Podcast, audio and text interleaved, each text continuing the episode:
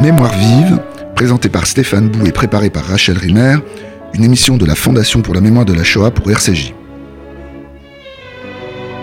Dans la RFA des années 60, beaucoup d'Allemands veulent, selon l'expression d'Adenauer, tirer un trait et laisser le passé derrière soi.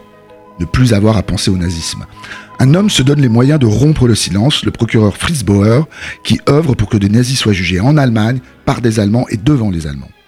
En 1959, il diligente une équipe de juristes pour que ceux-ci mènent une enquête en vue d'inculper 22 anciens SS qui furent présents à Auschwitz. En 1947, un premier procès d'Auschwitz avait eu lieu à Cracovie et avait jugé et condamné 40 morts du personnel du camp, essentiellement des officiers allemands. 23 sentences de mort furent prononcées. Il n'avait duré qu'un mois. Le second procès d'Auschwitz, qui débute à Francfort le 20 décembre 1963, durera lui près de deux ans. Plus de 200 survivants traîneront à la barre pour raconter sur la scène publique allemande ce que fut le centre de mise à mort. Dans son documentaire Le procès d'Auschwitz, la fin du silence, soutenu par la fondation pour la mémoire de la Shoah et qui sera diffusé ce soir à 20h40 sur la chaîne Toute l'Histoire, Barbara Netzek, nous avons le plaisir de recevoir aujourd'hui, revient sur l'histoire de ce procès qui a constitué un événement à la fois juridique et médiatique, une date dans l'histoire de la mémoire allemande de la Shoah. Euh, bonjour Barbara Netzek. Bonjour. Peut-être on, peut commencer euh, pour, pour parler de ce procès par, parler, par évoquer Fritz Bauer. D'autant plus que c'est un personnage qui a été longtemps méconnu mais qui depuis quelques années, d'ailleurs on pourrait se demander pourquoi, euh, est, revenu sur la scène euh, euh, publique européenne. On connaissait en Allemagne, en Allemagne, c'était un personnage public en Allemagne, mais pas vraiment en dehors d'Allemagne. Il y a eu le film Le labyrinthe du silence de Giulio Riccarelli en 2014. Il y a eu Fritz Bauer, un héros allemand, la fiction de, de Lars Krome, c'était en 2015. on a reçu Cathy Bernstein l'année dernière qui avait fait le film Fritz Bauer, un procureur contre le, le nazisme. Je voudrais que que, vous nous rappeliez à ceux qui ne sauraient pas encore qui est ce Fritz Bauer, qui est l'homme qui veut ce procès de Francfort. D'accord, très bien. Donc Fritz Bauer, c'est effectivement euh, pour moi un véritable héros allemand. Euh, c'est quelqu'un qui s'est battu pour euh, effectuer un travail de mémoire en Allemagne. donc Fritz Bauer, c'est un social-démocrate déjà des années 20, dans les années 30, et à ce titre, il sera persécuté par le pouvoir nazi. Il sera déporté dans un des premiers camps de concentration, euh, voilà, dont il pourra s'échapper euh, parce qu'il signera une déclaration en reniant euh, ses principes, ses croyances politiques. Il va s'exiler au Danemark. il est arrêté vraiment tout de suite en 33. Hein, Là, on est vraiment au tout début du pouvoir. Exactement. Mm. Donc voilà, en tant qu'opposant politique, il fait partie des, ennemis du Reich. Et juif aussi. Il est juif. Voilà, et il est juif. Voilà, exactement. Et donc, euh, il va s'exiler au Danemark euh, et, en Suède pendant la guerre. Il revient en 45, vraiment désireux de reconstruire une nouvelle Allemagne, une Allemagne démocratique, euh, une Allemagne fondée sur les principes des droits de l'homme, de l'état de droit. Et là, en fait. Je, dis ça, ça, ne va pas de soi pour un juif allemand de revenir en Allemagne à ce moment-là. Je repense au, livre de Olivier Guess qui avait co-signé euh, le livre, le, scénario du film Fritz Bauer, un héros allemand, qui avait écrit Le retour impossible des Juifs en Allemagne. Hein, c'était, il était une exception quand même, juste pour le noter. Oui, effectivement, oui, mm. oui. Et, donc euh, Fritz Bauer euh, attend. voilà, attend à ce qu'on le rappelle presque en Allemagne. Ça se passera qu'en 49 qu'il retournera vraiment en Allemagne, où il sera procureur dans une petite ville à Braunschweig. Et dès le début, en fait, il va commencer euh, euh, à, traquer les anciens nazis. En fait, il va découvrir euh, une Allemagne dans les débuts des années 50 qui n'a pas du tout envie de réfléchir à son passé, qui fait comme si de rien n'était, où d'anciens nazis récupèrent des postes dans la fonction publique, dans la haute fonction publique même. Et ça, ça va le, ça va vraiment le choquer et ça va le motiver pour faire ce, ce, travail. Et il va commencer par exemple par faire un procès à euh, un ancien nazi allemand qui, lui, traite euh, les, euh, les organisateurs de l'attentat contre Adolf Hitler hmm. du 20 juillet 1944. C'est le procès Reimer. Voilà, c'est le procès Reimer. Voilà, Effectivement, exactement. Et donc, il va commencer par faire en sorte à ce que juridiquement, ces gens-là ne puissent plus traiter donc, les organisateurs de cet attentat de traîtres à la patrie, hmm. parce que c'était encore le discours en vigueur en Allemagne des années 50. Donc, euh, ce qui ne va pas aider, c'est que dans les années 50, d'un point de vue géopolitique global, le nouvel ennemi euh, euh, du monde occidental est l'Union soviétique. Donc, il y a beaucoup d'anciens nazis allemands qui ont été condamnés, incarcérés et qui vont bénéficier d'une amnistie.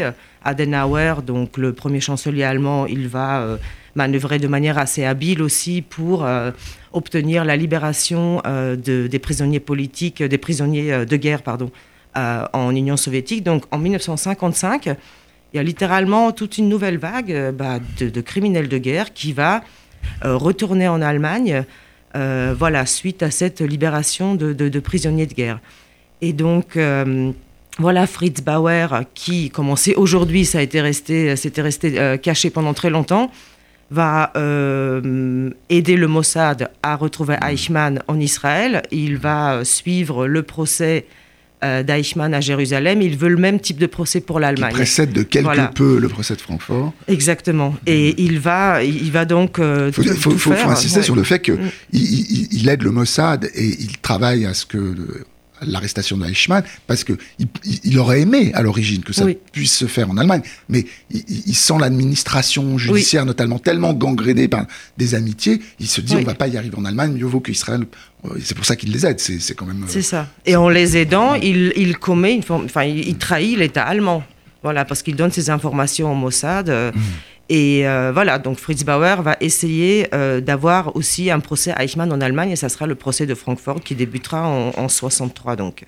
Oui, il est donc motivé par, euh, par une, un, travail de militant de la mémoire de la Shoah. Il y a cette phrase qu'on voit dans un, dans un entretien dans une discussion qu'il fait à la télévision que j'ai noté, que j'aime bien, qui prononce à la fin des, années 50, il dit, ou au moment du procès, l'Allemagne aujourd'hui est fière de son modèle économique, elle est également fière d'être la patrie de Beethoven et de Goethe, mais l'Allemagne est aussi la patrie d'Hitler, d'Eichmann et de leurs nombreux acolytes. Je crois que les jeunes générations, donc celles de 1960, hein, de tout début des années 60, sont prêtes à découvrir toute l'histoire et toute la vérité, mais qu'en revanche, leurs parents ont beaucoup de mal à faire ça, à faire face. Donc voilà, on, comprend dans le cadre hein, dans lequel euh, il, il monte ce procès. Mais alors, moi, moi, je savais pas les détails de la, comment dire, du passage euh, à la procédure. On pourrait dire, qu'est-ce qui motive la décision d'engager ce procès, c'est-à-dire avant ça, la, décision d'engager une enquête qui va durer 2-3 ans avant que le procès mmh. soit lieu, ait lieu, parce que je crois qu'il reçoit un document, il y a quelque chose qui détermine, il y a, il y a, un il y a une comment dire, une circonstance quoi, qui, qui provoque ça. Et c'est, et c'est, très long ensuite. Deux ans d'enquête et deux ans de procès. C'est une longue histoire. Oui, oui effectivement, c'est presque le fruit du hasard, ce procès, parce que, parce que Fritz Bauer, donc, c'est, un, journaliste de Francfort qui lui, euh, soumet, qui lui soumet des, des documents qu'un survivant d'Auschwitz a trouvé, a pu sauver euh, du, euh, du bureau des SS de, Breslau, donc en Pologne occupée. Euh, qui donc euh, est une liste de, euh, de victimes du, du camp qui, qui, qui, ont été exécutées, mais aussi les noms des bourreaux. Et donc, comme il a ce document original avec, voilà, le, comment dire, une liste de noms des bourreaux des SS qui ont tiré sur ces personnes-là, voilà, il, va pouvoir lancer, il va pouvoir lancer une, une, enquête basée sur cette liste. Donc euh, voilà, plus ou moins le fruit du, c'est plus ou moins le fruit du hasard. Il se trouve que c'est Auschwitz. Voilà, il se trouve qu'on va découvrir après que c'était effectivement le plus grand camp de, de, concentration, mais aussi d'extermination. Et donc euh, voilà, Fritz Bauer, il, euh, comme il veut que ce procès ait aussi une vocation pédagogique, comme il dit qu'une une Allemagne démocratique ne peut pas naître si le pays ne fait pas un travail sur son passé, qui doit servir surtout aux jeunes générations.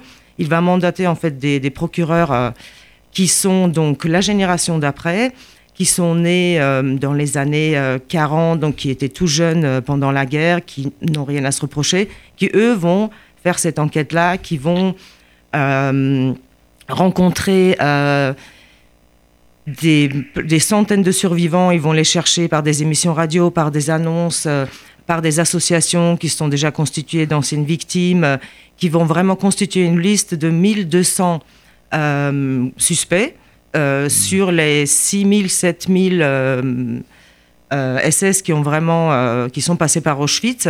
Et donc, ils vont réduire cette liste de 1200 personnes à seulement 22. Mmh. pour, ils vont réduire cette liste en fonction des preuves qu'ils ont. Et voilà, des témoignages qu'ils ont obtenus. Les témoignages sont vraiment très importants dans ce procès-là parce qu'il n'y a pas de documents écrits, ou très très peu C'est à la différence des grands procès qu'il y a pu y avoir à Nuremberg, où les grands responsables du régime ont été jugés, où on a des documents, documents signés. Il y a très très peu de documents finalement qui témoignent, des documents écrits, qui témoignent des, crimes, on va dire des voilà, qui sont passés vraiment. Euh, qui peuvent valoir dans les preuves, tout simplement d'ailleurs. Voilà, exactement, oui. Mais, mais, mais alors, euh, je, reviens sur le temps d'enquête. Pourquoi c'est si long? Enfin, euh, on voit bien dans votre documentaire comment il se heurte à mhm. une hostilité. À la fois de la société et, mais aussi des, il y a des obstacles concrets, administratifs. Euh, vous avez raconté comment euh, des, criminels de guerre étaient revenus en Allemagne à ce moment-là, mais, euh, mais ils sont présents à tous les échelons de l'État. De, l'État. Il, il, y a cette phrase incroyable que vous citez dans le film, qui est d'Adenauer, je crois, où il dit On ne peut pas jeter l'eau sale quand on n'a pas d'eau propre en gros, l'ossale du nazisme est encore euh, active dans les rouages de l'administration. Et surtout dans la justice, en fait. Il y a, on, estime qu'il y a eu 80% en fait, des juristes euh, qui donc, euh, sont retournés dans leurs anciennes fonctions, qui étaient d'anciens nazis. Et donc Fritz Bauer et ses jeunes procureurs qui vont mener l'enquête, ils vont être confrontés à ça.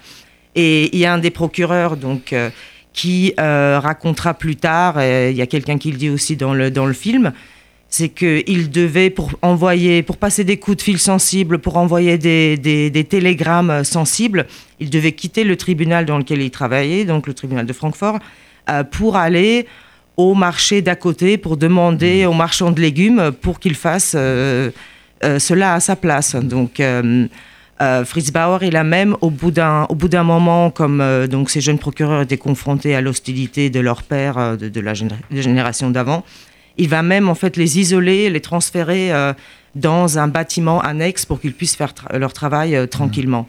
Donc euh, ça donne un peu une idée de, de l'ambiance, oui. de l'ambiance et aussi de la difficulté de, de, ce, de, ce, travail de mémoire. Qui donc on, a affaire ici à, un procès, mais qui dans ce cas précis sert pour effectuer ce travail de mémoire. Donc c'est un, un, procès qui sera effectivement un procès à vocation pédagogique, un procès spectacle dans le bon sens du terme, où on veut faire éclater la vérité.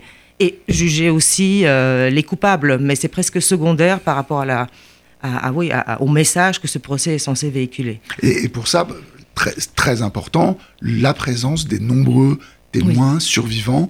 Donc, ils vont les rencontrer et ils vont les mhm. faire venir euh, à la barre. Et je crois que je disais tout à l'heure, enfin 200, il y a eu 200 à peu près survivants du camp qui sont venus parler et qui, pour certains, venaient du monde entier. Voilà, exactement. Donc euh, beaucoup de, il y a beaucoup de témoins qui sont venus de Pologne.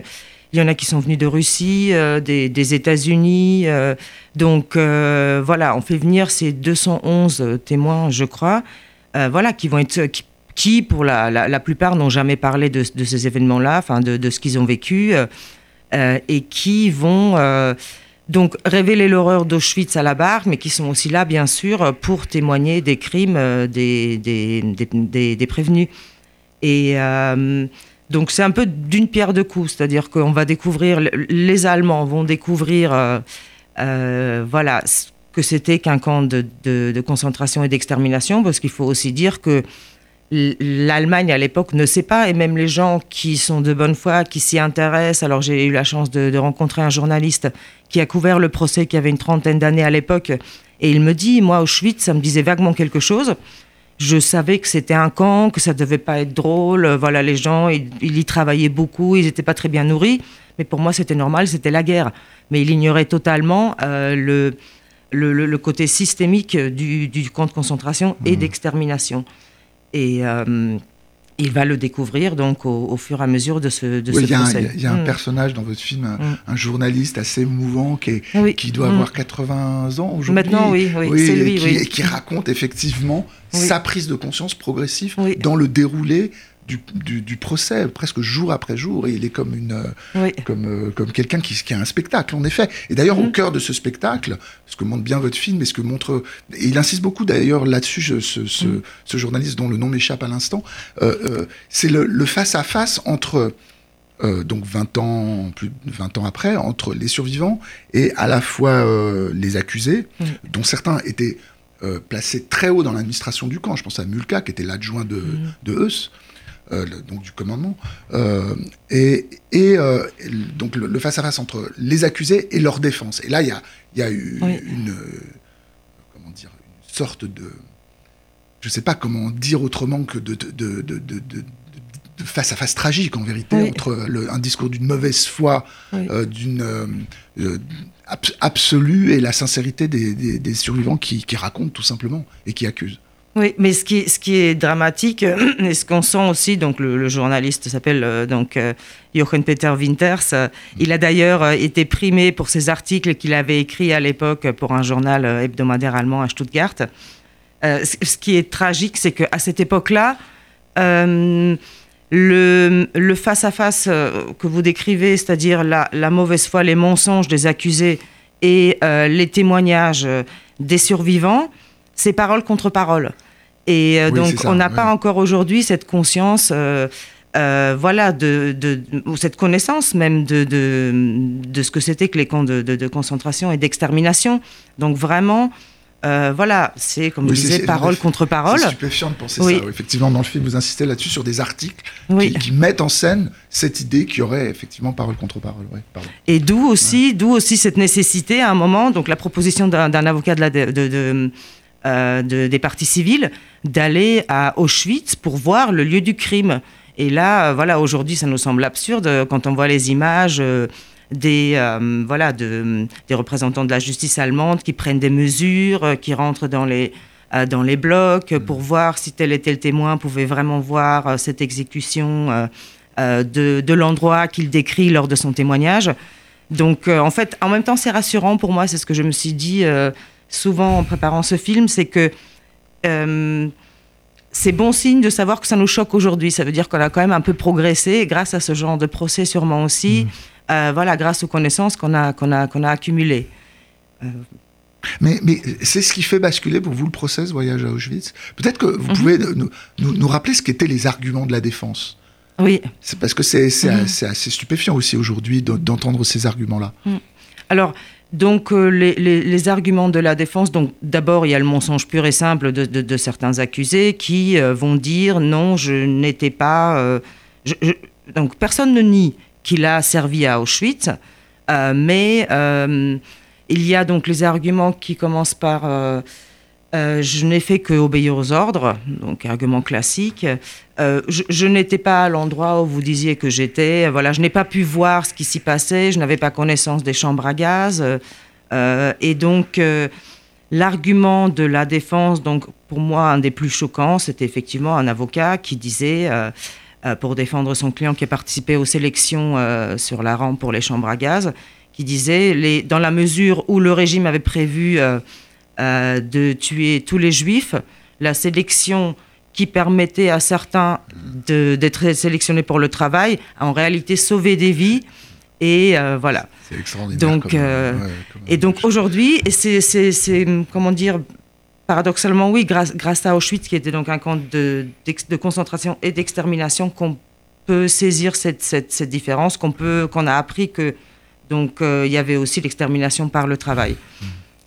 Et, c'est le voyage qui fait, bah, c'est bien le voyage sur le site, qui sur le lieu du crime en fait, les, presque comme, il y a des scènes de, on fait des scènes de presque, j'allais dire de reconstitution, mais ça n'a aucun sens là en l'occurrence. Bah, ça l'a été. Hein, on voit, on voit mm. Moulka. Euh, euh, euh, donc l'adjoint du camp qui disait qu'il avait rien vu et en fait on se rend compte sur le, sur le, site et eh ben, que son bureau il y a une vue sur le crématoire etc c'est ça et que son bureau était bien dans l'enceinte du camp et qu'il a dû voir euh, les colonnes euh, des prisonniers qui allaient travailler. Donc oui le, procès il fait vraiment basculer le pardon le voyage à Auschwitz fait vraiment basculer les choses.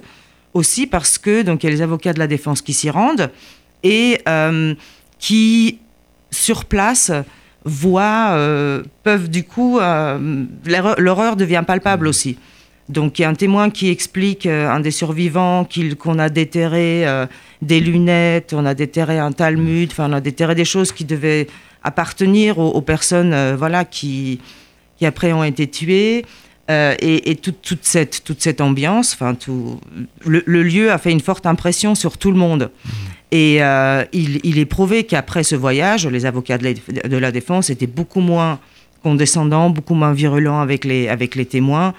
avec les survivants que certains avaient tendance vraiment à, à, à, remettre en cause. Eh, eh, est-ce qu'on peut. Donc ça a duré deux ans, ce mhm. face-à-face entre les 200 témoins et les, les 22 accusés. Euh, arriver tout de suite, on, verra. Euh, j'invite vraiment les auditeurs à voir le film pour voir le, déroulé pas à pas du procès. Est-ce qu'on peut arriver au verdict et, d'essayer de, comprendre si au fond c'est un succès mhm. ou un échec que ce procès? Parce que euh, on, pourrait Fritz Bauer lui-même disait les peines sont dérisoires. Euh, je crois, il était déçu. Je crois qu'il emploie même le mot de tragédie pour dire euh, le mhm. résultat du procès. Je, je, je, crois, je crois pas me tromper. Vous me direz si je me trompe. Et, donc il y a une réclusion à, à, perpétuité pour six accusés, 14 ans de prison maximum pour 11 autres. Il y a trois acquittements. Parmi ceux qui ont des peines de prison, beaucoup sont relâchés avant mhm. d'être arrivés au terme de leur de leur de leur condamnation. Euh, donc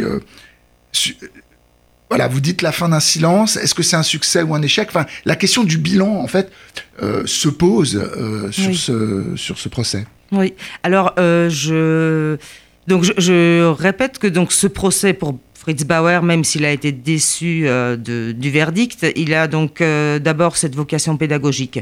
Et en dehors des 200 survivants qui viennent témoigner à la barre, il y a aussi d'autres témoins. Il y a aussi notamment euh, ce qui n'était pas forcément nécessaire, mais il a réussi à l'imposer, euh, des historiens, des historiens allemands qui vont euh, témoigner, qui vont donner leur expertise sur qu'est-ce que c'était que le SS, qu'est-ce que c'était qu'un camp de concentration. Donc ils font vraiment des exposés d'historiens devant la cour pour apporter leur pierre à l'édifice. il y a un personnage important que j'ai pas cité, qui était important aussi dans la préparation du procès, qui est Hermann Langbein, qui a écrit femmes et mhm. hommes euh, à, Auschwitz, qui est un, ancien euh, du camp et qui a fait un travail. Je ne sais pas si vous pensez à lui comme historien, mais ce n'est mhm. pas un historien professionnel, mhm. mais c'est quelqu'un qui a documenté d'une manière exceptionnelle euh, l'existence du camp. Exactement, oui, il a documenté le procès aussi.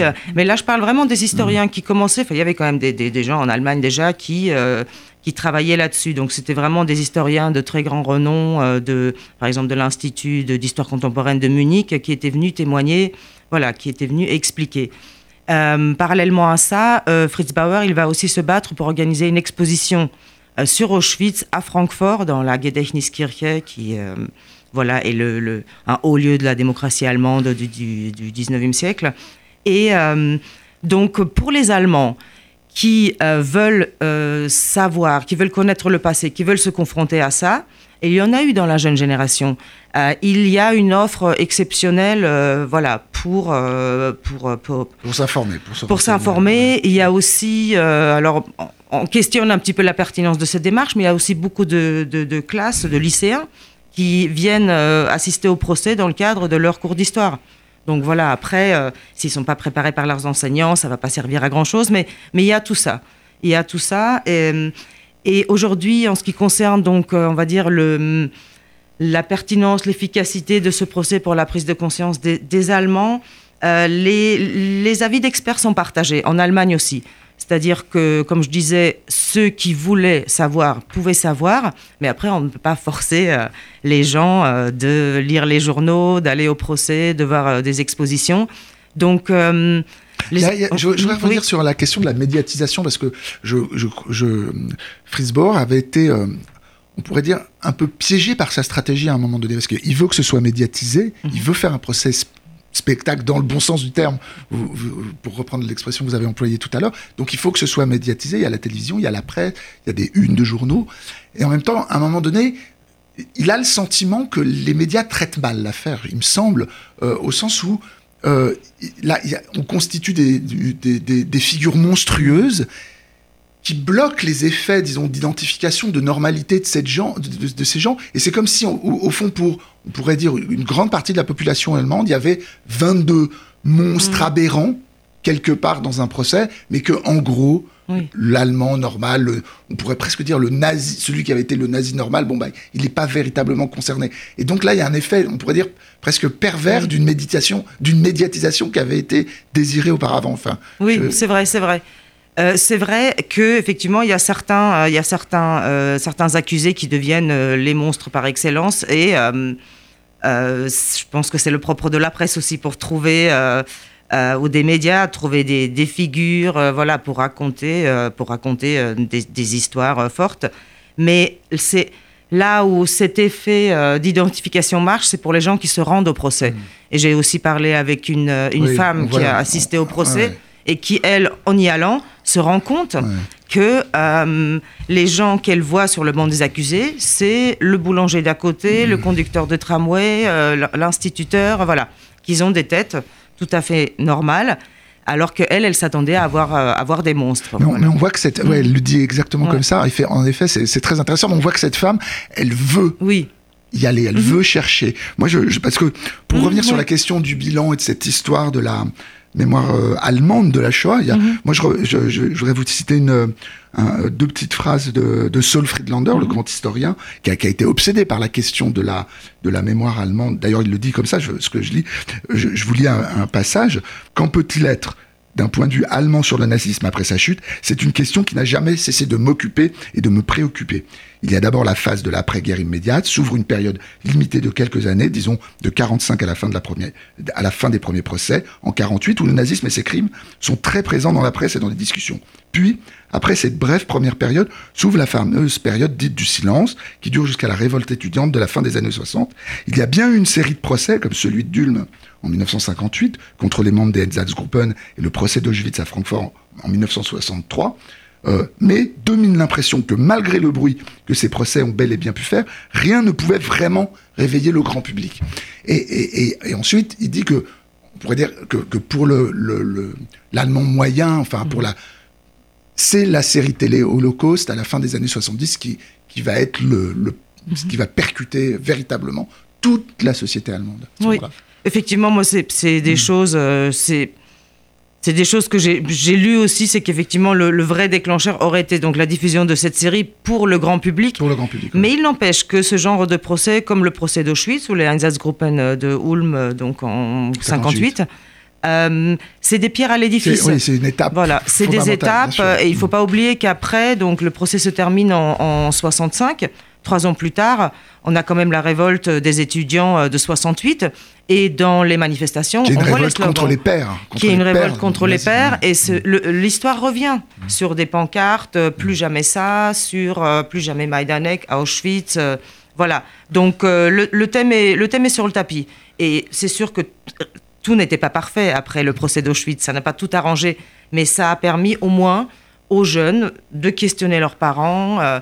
Euh, et euh, voilà, c'était un déclencheur euh, à cette, à cette réflexion-là, qui est un travail mmh. constant. Oui, oui, ça a provoqué beaucoup de livres, le livre de Peter. Jusqu'à aujourd'hui. voilà. Bon, je, malheureusement, on doit s'arrêter. je vous remercie beaucoup, Barbara Netzek. Je rappelle que donc, votre film Procès d'Auschwitz, La fin d'un silence, sera diffusé ce soir, dimanche 5 mai, à 20h40 sur la chaîne Toute l'Histoire. C'est un film qui a été soutenu par la Fondation pour la mémoire de la Shoah. C'était Mémoire vive deux adresses pour nous réécouter, radio-rcj.info et mémoire vive au pluriel.net, ainsi que sur l'application RCJ.